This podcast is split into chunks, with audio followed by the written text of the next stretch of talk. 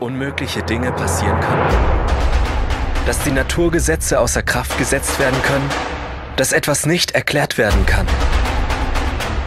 Erlebe mit uns in den 40 Tagen vor Ostern.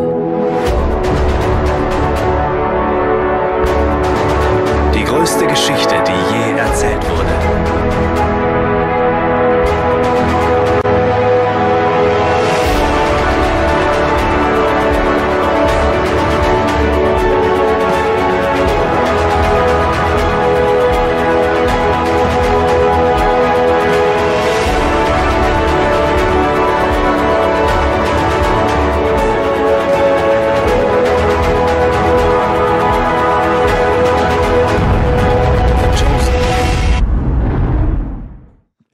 An diesem Trailer all diese Momente, wo man diese Gesichter sieht. Ist euch das aufgefallen? Die Gesichter, die in dieser Begegnung mit Jesus nur noch staunen, die Kinnlade runterfällt, ihre Augen leuchten, strahlen, die verwundert sind und versuchen, alles zu verstehen, was sie erleben.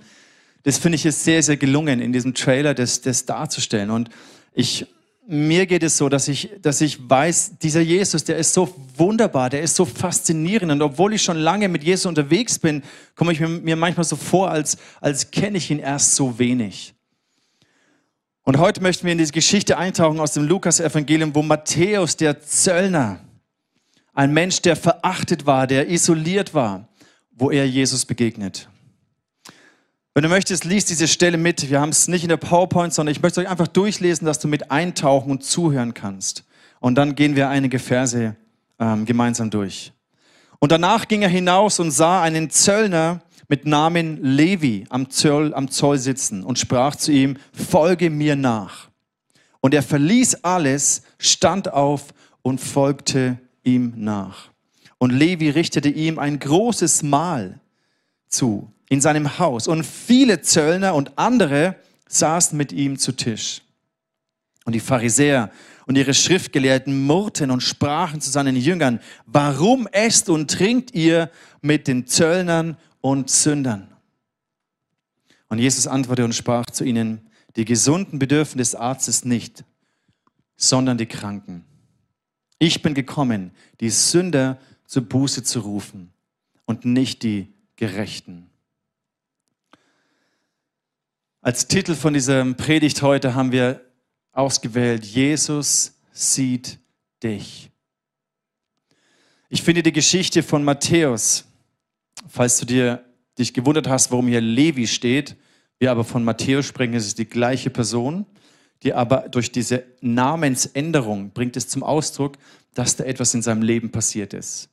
Und es wird eigentlich ist man sich einig, dass Matthäus das erste Evangelium geschrieben hat, das Matthäus-Evangelium. Und es ist faszinierend, wenn man denkt, wo diese Person herkommt und was sich in, dem, in seinem Leben durch die Begegnung mit Jesus verändert hat. Matthäus war ein Mensch, wahrscheinlich ganz am Anfang ganz normal. Ich finde es interessant, wie er in The Chosen, ich meine, es ist ja vieles interpretiert, es ist ja nicht nur wortwörtliche Verfilmung wie ein Jesus-Film, sondern viele viele äh, Lebenssituationen und äh, Geschichten sind, sind menschlich äh, interpretiert und überlegt, aber ich finde es sehr treffend, ge, äh, sehr gelungen. Und Matthäus wird dargestellt als ein bisschen ein komischer, ein seltsamer Kauz, ein komischer Typ. Es wird auch in dieser einen Szene, die wir gleich sehen werden, wird eine tiefe Not dargestellt. Wir wissen nicht, ob es so war, aber ich finde, es ist sehr, sehr gut nachzuvollziehen. Und zwar diese Not hat etwas mit einer tief empfundenen Ablehnung zu tun. In seiner Beziehung zu seinem Vater. Woher diese Ablehnung kam, ob sie erst mit dem, mit dem Beruf, den äh, Zachäus gewählt hat, kam, weil die Zöllner waren ja verachtet. Es waren die Kollaborateure, die mit den Römern zusammengearbeitet haben, um ihre eigenen Leute auszunehmen und sie waren verachtet, sie waren ausgestoßen, sie waren isoliert. Sie durften nicht am religiösen Leben teilhaben. Sie durften nicht in den Tempel gehen und mit Gott anbeten. Also ihr könnt euch vorstellen, wie isoliert und einsam Matthäus war. Und in diesem Clip, in diesem Film wird dargestellt, dass hier eine tiefe Vaterwunde, eine, die Wurzel in seiner Vaterbeziehung liegt. Lasst uns diesen Moment kurz anschauen, was er da sagt. Matthäus, schon wieder ein unzufriedener Bürger, der sein Missfallen ausgedrückt hat? Mir geht's gut. Das ist ekelhaft. Geh nach Hause. Ich muss meine Pflicht tun. Mein Vater hat mir beigebracht, mich nie vor etwas zu drücken. Er hat dich gut erzogen. Er hat wohl römisches Blut. Wir sprechen nicht mehr miteinander. Juden sind seltsam. Menschen sind es. Wie kann man nur keine Beziehung zu seinem Vater haben? Er sagt, er hat keinen Sohn. Der nächste. In dieser kurzen, in dieser kurzen Sequenz wird etwas dargestellt, was du vielleicht auf die eine oder andere Art und Weise auch erlebt hast. Vielleicht nicht unbedingt nur mit deinem eigenen Vater, vielleicht war es in einer Freundschaft, in einer Beziehung, in der Schule, Freundschaften, wo du dich ausgegrenzt, wo du dich abgelehnt gefühlt hast, wo du irgendwie mitbekommen hast, so wie ich bin, bin ich anscheinend nicht liebenswürdig. Darf ich nicht dazugehören? Erfülle ich die Erwartungen nicht, beziehungsweise genüge den Erwartungen nicht. Ich habe euch ein Bild mitgebracht aus diesem Film und versucht mal diese Augen des Matthäus anzuschauen. Und meine Frage ist, was siehst du? Was siehst du in diesen Augen? Was strahlt da, was strahlt da raus? Die Bibel sagt ja, dass die Augen oft ein, ein Spiegel für unsere Seele sind. Was sieht man in der Seele, im Herzen von Matthäus? Ich würde sagen, man sieht Minderwert, man sieht vielleicht Resignation. Ich denke, Matthäus hat gelernt, sich mit dieser Situation zu arrangieren. Ich meine, auf der einen Seite war er sehr reich und hat natürlich so wohl gut reich gelebt wie die wenigsten seiner jüdischen äh, Familie oder Freunde. Aber dieser Reichtum war irgendwie leer. Es hat ihn nicht glücklich gemacht. Man kann eben Minderwert sehen, Einsamkeit. Vielleicht sieht man sogar diese tiefe Not, dieses Verlassensein. Vielleicht siehst du auch Ablehnung in seinem Blick. Und dann ist in diesem Film immer wieder dargestellt, so verschiedene Sequenzen, wo Matthäus diesen Jesus sieht. Vielleicht, wo er dieses Wunder macht und er sieht diesen Jesus. Und auch in diesem nächsten Bild sind seine Augen nach oben gerichtet. Und überleg auch mal hier, was siehst du in diesen Augen jetzt? Was ist, was kann man da durchspüren? Ich meine, es ist ja nur gespielt, aber ich finde, es ist wie ein Spiegel. Ich finde, man sieht Sehnsucht. Ich finde, man sieht, oder ich kann es mir so vorstellen, er sieht Jesus und seine Jünger vorbeilaufen. Vielleicht denkt er sich in dem Moment diese Sehnsucht, dazu zu gehören. Ich meine, die Tatsache, dass er, dass er bereit ist, wo Jesus ihn ruft, alles aufzugeben, das ist ja, da ist ja irgendwie ein, ein Prozess, ein, ein innerer Prozess abgelaufen. Und ich finde, hier sieht man die Sehnsucht, ich wäre auch gern so wie die anderen. Ich würde auch gern dazugehören dürfen. Und was ich auch sehr spannend finde, ist diese Szene, dass er wie diese Gitterstäbe, dieses Zollhäuschen bewacht von einem römischen Soldaten, um ihn zu schützen, weil die, die Juden sauer sind natürlich. Für mich ist es auch ein Bild, dass das, was ihn schützen soll, diese Gitterstäbe, ist gleichzeitig das, was ihn isoliert, was ihn trennt, was ihn einsam macht, was wie ein inneres Gefängnis ist, in dem er lebt. Seine Isolation, seine Einsamkeit, seine Ablehnung, die vielen Sehnsüchte, die er ja auch hat, aber gleichzeitig dieses Gefühl, ich gehöre da nicht dazu. Ich bin verachtet. Ich darf nicht sein. Und ich finde es ein wunderschönes Bild auch häufig für Lebensmuster oder Glaubenssätze, die wir auch in unserem Leben kennen. Und das, was wir aufbauen, um uns zu schützen vor Menschen, sperrt uns gleichzeitig in ein Gefängnis. Und dann sehen wir, dass Jesus ihm begegnet. Im Vers 27 heißt es, danach ging er hinaus und er sah einen Zöllner mit Namen Levi am Zoll sitzen. Und schau für einen Moment in diesen Blick von Jesus an. Was siehst du in diesen Augen? Oder versuch dich in die Situation hineinzuversetzen. Was sieht Jesus in diesem Moment? Er sitzt den Zachäus hinter seinen Gittern. Er sieht ihn hinter seinen Gittern. Er, er sieht aber tiefer. Ich glaube, er sieht, Jesus sieht in diesem Moment das Herz und die Seele. Er sieht die Ablehnung, die Isolation. Er sieht, dass er, falls es so war, dass sein Vater ihn abgelehnt hat. Er sieht die Sehnsucht dazuzugehören. Jesus sieht es. Und das finde ich so faszinierend, wie in dieser Staffel, in dieser Serie, wie sie es geschafft haben, so dieses, diese Emotionen, dieses Menschliche, dieses Persönliche darzustellen. Vielleicht kennst du diese, diese Aussage, wenn Blicke töten könnten. Und versuch dir mal vorzustellen, welche Blicke Matthäus immer wieder abbekommen hat. Blicke des inneren Tötens, des Verachtens von all seinen Menschen. Und dann begegnet er diesen Blick von Jesus. Und da ist keine Verachtung. Da ist kein Vorwurf. Da ist kein, wie konntest du nur? Sondern ich glaube, in diesem Blick von Jesus ist pure Annahme. Und diese Not, Jesus sieht die Not in der Seele von Matthäus. Und dann heißt es hier weiter, er sprach zu ihm, folge mir nach. Und er verließ alles und er stand auf und er folgte ihm nach.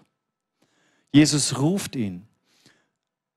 Er ruft ihn sogar bei seinem Namen, Matthäus, du Sohn von Alphaeus. Also er nimmt dieses Wort, du bist ein Sohn. Vielleicht war auch das eine Inspiration für die Macher des Filmes, das so zu formulieren. Du bist ein Sohn, du bist der Sohn Gottes. Gott ist dein Schöpfer, er ist dein Vater und er liebt dich. Und diese Worte haben irgendwas getriggert im Herzen. Plötzlich konnte sich Matthäus nicht mehr hinter, oder wollte er sich nicht länger hinter seinen Gitterstäben verbergen und schützen, sondern er war bereit, alles hinter sich zu lassen, um Jesus zu folgen. Eine Mutter mit einem talentierten Sohn wie du ist bestimmt stolz. Sie beschämt nur, wie ich mein gottgegebenes Talent nutze gegen Gott. Nächster. Du bist gut in etwas und du kannst damit dein Geld verdienen. Ganz einfach. Muss schön sein, in einer so einfachen Welt zu Wir leben. leben in derselben Welt, Matthäus. Der Nächste. Davon abgesehen, was sonst könnte jemand mit deinem Verstand machen?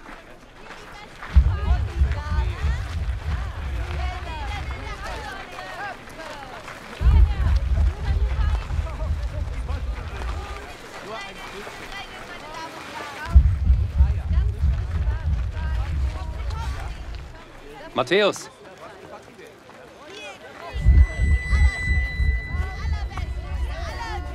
Matthäus, Sohn des Alpheus.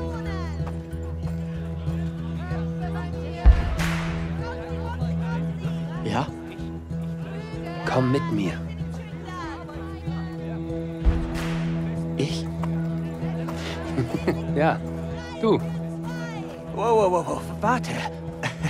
Was soll das? Du willst, dass ich dich begleite? Geh weiter, Straßenprediger. Weißt du überhaupt, was er getan hat? Kennst du ihn überhaupt? Ja.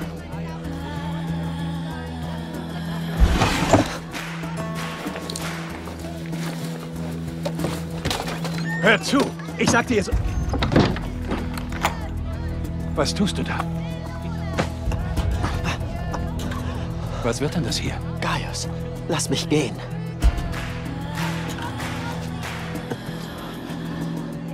Bist du verrückt? Du hast Geld. Quintus beschützt dich. Kein Jude lebt so gut wie du. Das willst du alles wegwerfen. Ja.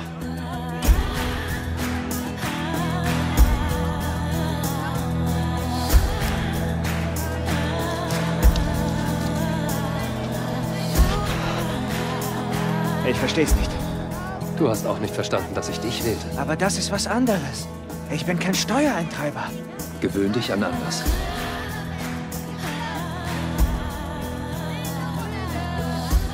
Zum Glück sind wir hier vorbeigekommen, Matthäus. Ja. Sollen wir los? Wir müssen heute noch ein Fest vorbereiten. Das wirst du bereuen, Matthäus. Wofür ist die Schreibtafel? Ich habe sie einfach so mitgenommen. Ich kann sie zurückbringen. Behalte sie.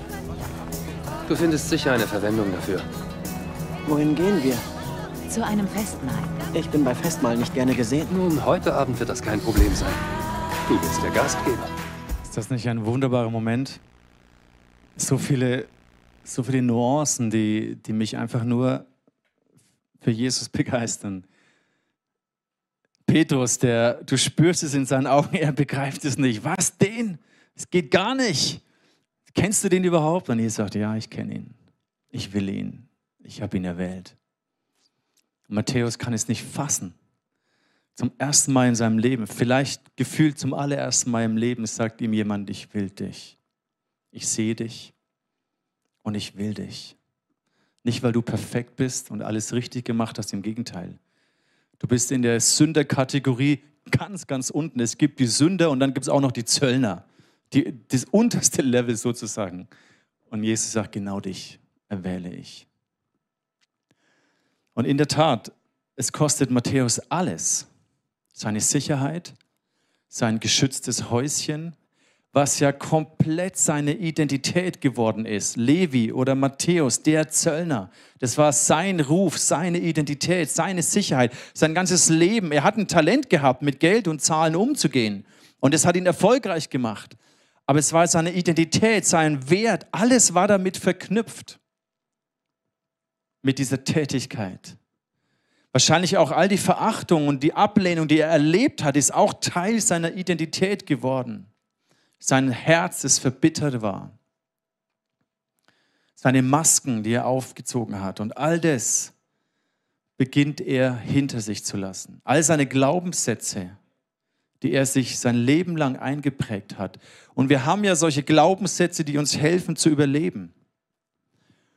Und so hat auch Matthäus gelernt, sich an diesen Glaubenssätzen, an diesen inneren Überzeugungen festzuhalten. Sowas wie, okay, ich gehöre halt nicht dazu. Okay. Damit muss ich jetzt irgendwie klarkommen. Ich genüge den Ansprüchen meines Vaters nicht. Okay, damit muss ich jetzt halt irgendwie klarkommen. Und es ist zu seiner Identität geworden.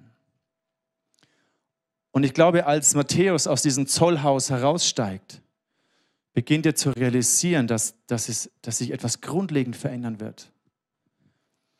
Jesus sagt an anderer Stelle, wer im Lukas 9, wer sich an sein Leben klammert, der wird es verlieren. Wer aber sein Leben für mich aufgibt, der wird es für immer gewinnen. Und Matthäus hat in dem Moment, wie war vor einer Wahl, klammere ich mich an dieses alte Leben, an meinen finanziellen Wohlstand, an meinen Status, den ich bei den Besatzern, bei den Römern habe, an meinen Luxus, in dem ich wohne? Klammere ich mich auch an meine Verletzung? Klammere ich mich an meine Vaterwunde, an meinen Groll, an meine Bitterkeit, all die Ablehnung, die ich erfahren habe, die Isolation, was meine Identität geworden ist? Wer bin ich denn noch, wenn ich nicht dieser Zöllner bin? Es hat ihm ja auch ein Stück weit Sicherheit und ein Stück weit Wert, wenn man das so nennen möchte, gegeben, weil er sein Leben lang so gelebt hat. Aber Matthäus hat sich eben nicht dran geklammert. Er war bereit, es zu verlieren. Und in dem Kontext hat es für ihn extrem viel bedeutet, was er verloren hat, was er aufgegeben hat. Aber Jesus sagt, hey, wer sein Leben für mich aufgibt, der wird etwas Neues gewinnen, was so unfassbar schöner und wertvoller ist. Und ich glaube, Matthäus in dem Moment, er hat es gespürt. Zum ersten Mal sieht mich jemand und zum ersten Mal habe ich die Chance, dabei zu sein, dazu zu gehören. Und das hat ihm, ihm etwas getriggert, wo er gesagt hat, ich will nichts mehr anderes als bei diesem Jesus sein und ihm nachfolgen. Und was dann passiert ist, gibt uns auch so einen wunderbaren Blick darauf, wer Jesus ist. Sie haben dieses Festmahl, wo sie feiern. Und Vielleicht kennt ihr dann die Episode, wo dann die Pharisäer von außen reinschauen. Und auch hier sehen wir etwas, was, was uns einfach nur dankbar und begeistert sein lässt von diesem Jesus. Ich war mir damals sicher, dass es das war mit Lilith. Ich heiße jetzt Maria. So hieß du schon immer. Möchte vielleicht noch jemand Trauben? Barnabas, du isst doch viel. Sehr aufmerksam, Matthäus. Vielen Dank. Simon? Wenn du nicht hinter deinem Gitter sitzt, Matthäus, siehst du ganz gut aus. Das finde ich auch. Rivka. Was geht hier vor?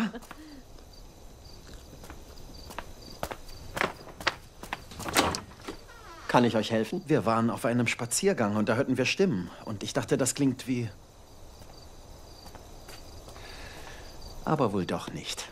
Und doch bist du es. Ähm, wollt ihr hereinkommen? Das würden wir niemals. Nur über unsere Leichen wären wir... Wo denn? Im Haus eines Steuereintreibers? Nicht nur das. Auch noch mit einer... Äh, wisst ihr, was sie... Und äh, er... Sie sind... Du hast anscheinend Probleme mit der Wortfindung. Wieso ist euer Meister mit Steuereintreibern und Sündern? Nicht die Gesunden brauchen den Arzt, sondern die Kranken. Ich muss sagen, ich bin schockiert.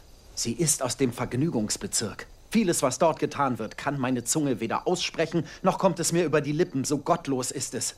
Allein es zu erwähnen, würde mich verunreinigen. Klingt wie ein persönliches Problem. Jesus, der Freund von Sündern und Zöllnern.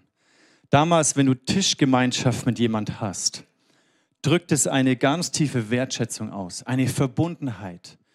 Damit sagst du, wir essen gemeinsam, wir gehören zusammen, wir sind wie eine Familie.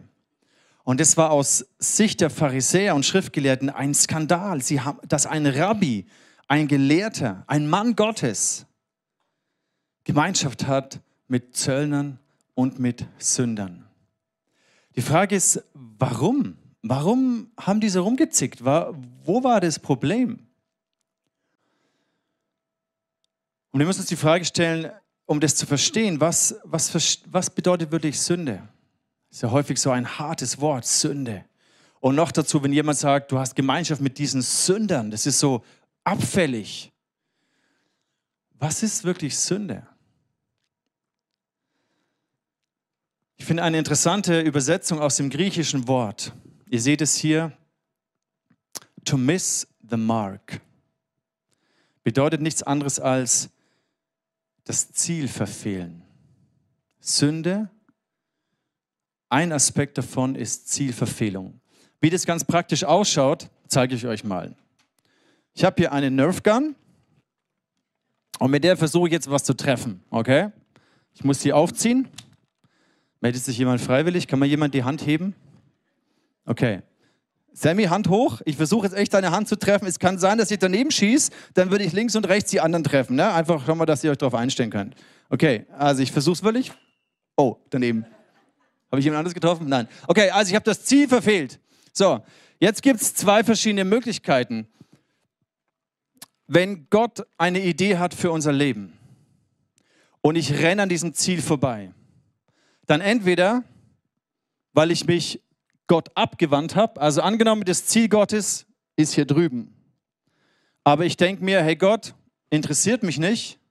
Ich mache mein eigenes Ding und versuche selbst glücklich zu werden und irgendwie meinen Spaß zu haben und irgendwie erfolgreich zu sein, etc. etc.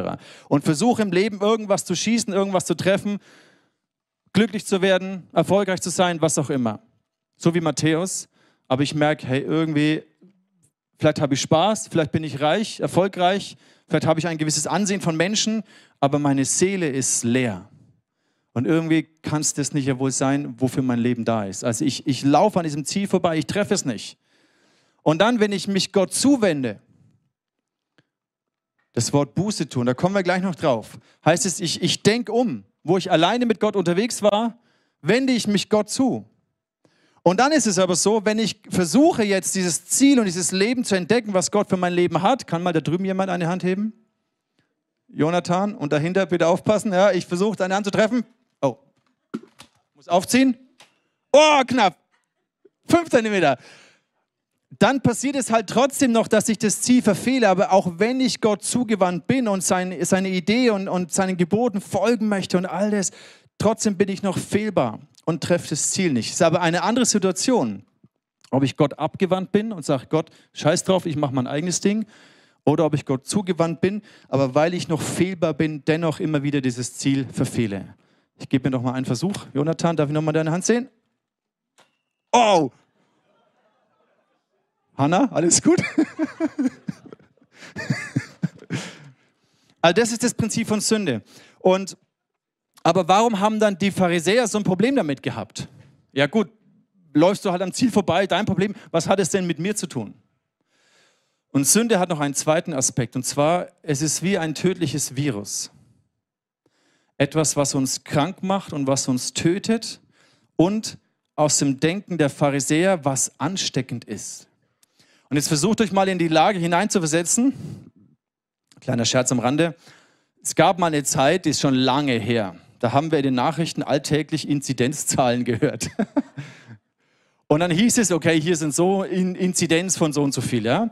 Und dann stellt euch vor, dieser Bezirk, von dem die erzählt haben, du weißt, da ist, da ist so ein Virus. Da grassiert so eine Krankheit ja, dann gehe ich doch da nicht hin, weil ich will mich ja nicht anstecken lassen. Wenn die Inzidenz bei 10.000 oder irgendwas ist, extrem hoch, dann haben wir uns alle geschützt, haben uns distanziert, sind da nicht hingegangen. Und das ist das Denken der Pharisäer. Nicht? Egal. Ich glaube, es war witzig, ich weiß nicht warum. Also, dann sind wir da nicht hingegangen, haben uns distanziert, haben uns geschützt, weil wir keine Angst haben wollten, äh, weil wir nicht uns anstecken wollten. Ja? Corona, ihr wisst alle, wovon ich rede. Und das ist das Denken der Pharisäer. Boah, mit diesen Menschen, das ist unrein, Sünde ist unrein. Und wenn ich mit diesen Menschen Gemeinschaft habe, dann werde ich ja angesteckt, dann werde ich ja unrein. Das ist, was dieser Typ gesagt hat. Allein schon das auszusprechen würde mich verunreinigen. Das war das Denken. Und ganz ehrlich, in Corona waren wir alle ein bisschen pharisäermäßig unterwegs.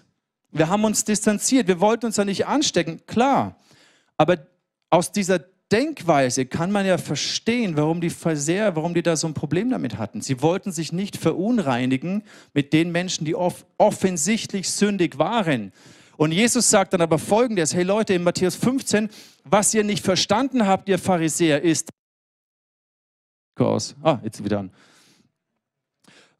Die haben sich aufgeregt, dass die Jünger irgendwelche Reinheitsgebote nicht, nicht äh, äh, befolgt haben. Und Jesus sagt, nicht das, was ein Mensch zu sich nimmt, was er isst, macht ihn vor Gott unrein, sondern das, was er von sich gibt. Andere Übersetzung, was aus seinem Mund herauskommt, was er spricht. Denn was aus dem Mund herauskommt, das kommt aus dem Herzen. Und das ist das, was den Menschen unrein macht. Vers 18. Vers 19. Denn aus dem Herzen kommen böse Gedanken wie Mord, wie Ehebruch, wie sexuelle Unmoral, wie Diebstahl, Lüge und Verleumdung. Durch sie wird der Mensch unrein. Nicht dadurch, dass man mit ungewaschenen Händen isst. Also ja, natürlich sagt Jesus, klar, die Sünde macht uns unrein aus dem Herzen heraus. Und nicht durch unser Verhalten. Und Jesus, er war in seinem Herzen ohne Sünde. Er war in Versuchung, genauso wie wir Menschen, aber er war ohne Sünde. Und deswegen hat er Gemeinschaft gehabt mit den Sündern, ohne Angst zu haben, sich anzustecken. Das ist wie wenn er so ein, ein Immunsystem hat und zwar in Gemeinschaft mit diesem Virus ist, in Anführungszeichen, aber es kann überhaupt nicht an ihn ran. Und das haben die Pharisäer nicht verstanden dass Unreinheit ist eine Sache des Herzens. Und deswegen liebe ich Jesus, weil er Gemeinschaft hatte. Und dann sagt mit, mit Menschen, die eben von der religiösen Elite als unrein bezeichnet wurden. Und dann sagt er etwas sehr Interessantes. Er sagt, die Gesunden brauchen nicht den Arzt, sondern die Kranken. Ich bin nicht gekommen, um Gerechte zu rufen, im Sinne von Menschen, die eh schon glauben, dass sie selbst durch ihre Werke alles richtig machen, Selbstgerechtigkeit. Sondern ich bin gekommen, um die zu rufen, die, die Sünder sind, damit sie Buße tun. Und Buße, habe ich euch gerade erklärt, Buße bedeutet Umdenken. Bedeutet, ich wende mich Gott zu. Das griechische Wort heißt Change of Mind, also Metanoia. Das das griechische Wort.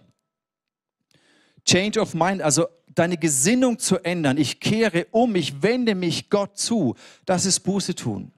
Ich habe verstanden, ich war ohne Gott unterwegs und habe versucht, irgendwie das Ziel zu treffen und glücklich zu werden. Es hat nicht funktioniert. Und plötzlich ruft mich Jesus.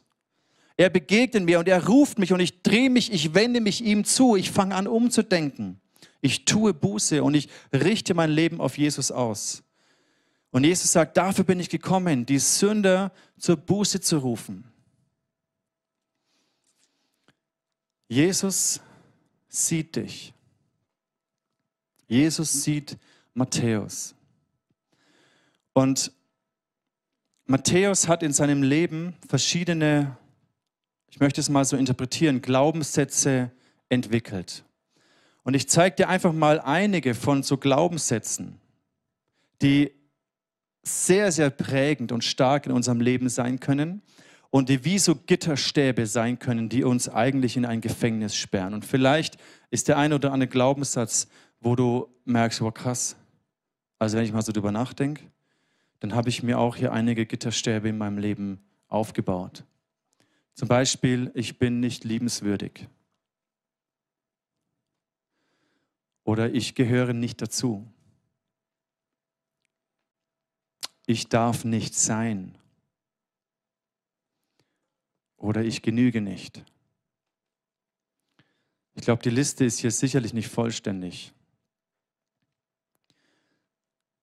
Aber ich glaube, dass viele von uns, ich eingeschlossen, wir uns identifizieren können mit einem Matthäus, der so Glaubenssätze hatte, die ihm ein Stück weit seine Identität auch gegeben haben, mit denen er sich arrangiert hat, die ihn aber auch gleichzeitig einsam und isoliert gemacht haben. Und jetzt mach dir mal ganz kurz Gedanken oder sprich mit deinem Nachbarn, wenn du möchtest, jetzt nicht über deine persönlichen Glaubenssätze, das so persönlich musst du jetzt nicht werden, sondern was ist das Wort Gottes? Was ist die Antwort Gottes auf diese Glaubenssätze? Und tauscht euch mal aus. Fällt dir eine Bibelstelle ein oder irgendetwas, was du nehmen kannst als Antwort Gottes auf einen dieser Glaubenssätze? Wir schauen uns die nochmal an, diese vier. Einfach mal nur symptomatisch beispielhaft. Welche Antwort würde Gott geben auf ich bin nicht liebenswürdig, ich gehöre nicht dazu, ich darf nicht sein, ich genüge nicht. Nehmt euch mal zwei Minuten Zeit mit deinem Nachbarn. Wenn du ihn nicht kennst, dann sag vielleicht kurz Hallo. Wenn du, in, wenn du alleine sein willst und für dich ist es auch in Ordnung, du musst jetzt nicht mit deinem Nachbarn reden, aber nehmt euch kurz mal Zeit. Welche Bibelstellen fallen dir ein? Wie wäre das Wort Gottes zu diesem, zu einem, vielleicht nicht zu allen vier, vielleicht fällt dir nur eins ein, zu einem dieser Glaubenssätze, okay? Lass uns dafür kurz Zeit nehmen.